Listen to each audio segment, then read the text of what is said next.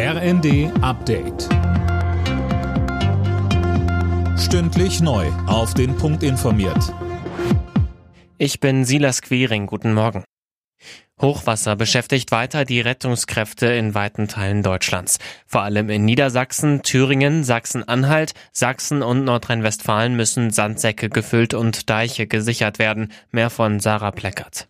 Im Landkreis Leer in Niedersachsen beispielsweise sind hunderte Feuerwehrleute dabei, einen Deichbruch zu verhindern.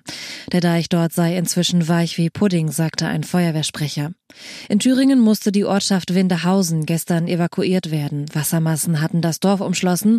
Dazu war noch der Strom ausgefallen. Richtige Entspannung ist nicht in Sicht. Auch in den kommenden Tagen soll viel Regen runterkommen.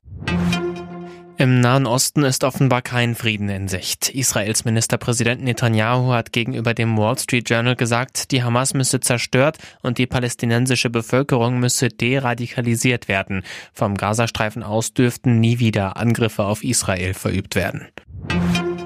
In den Weihnachtsferien sind auch in diesem Jahr wieder viele Menschen auf Reisen.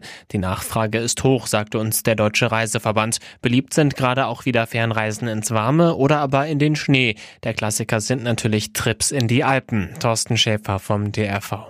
Aber auch immer mehr Winterliebhaber entdecken auch die Schneegebiete jenseits der Hauptrouten, etwa in Polen, Slowenien und Tschechien. Diejenigen, die weiter weg wollen, da gibt es Möglichkeiten in den USA oder auch Kanada oder auch im Norden von Europa in Richtung Norwegen, Schweden. Auch dort gibt es viele gute Skigebiete.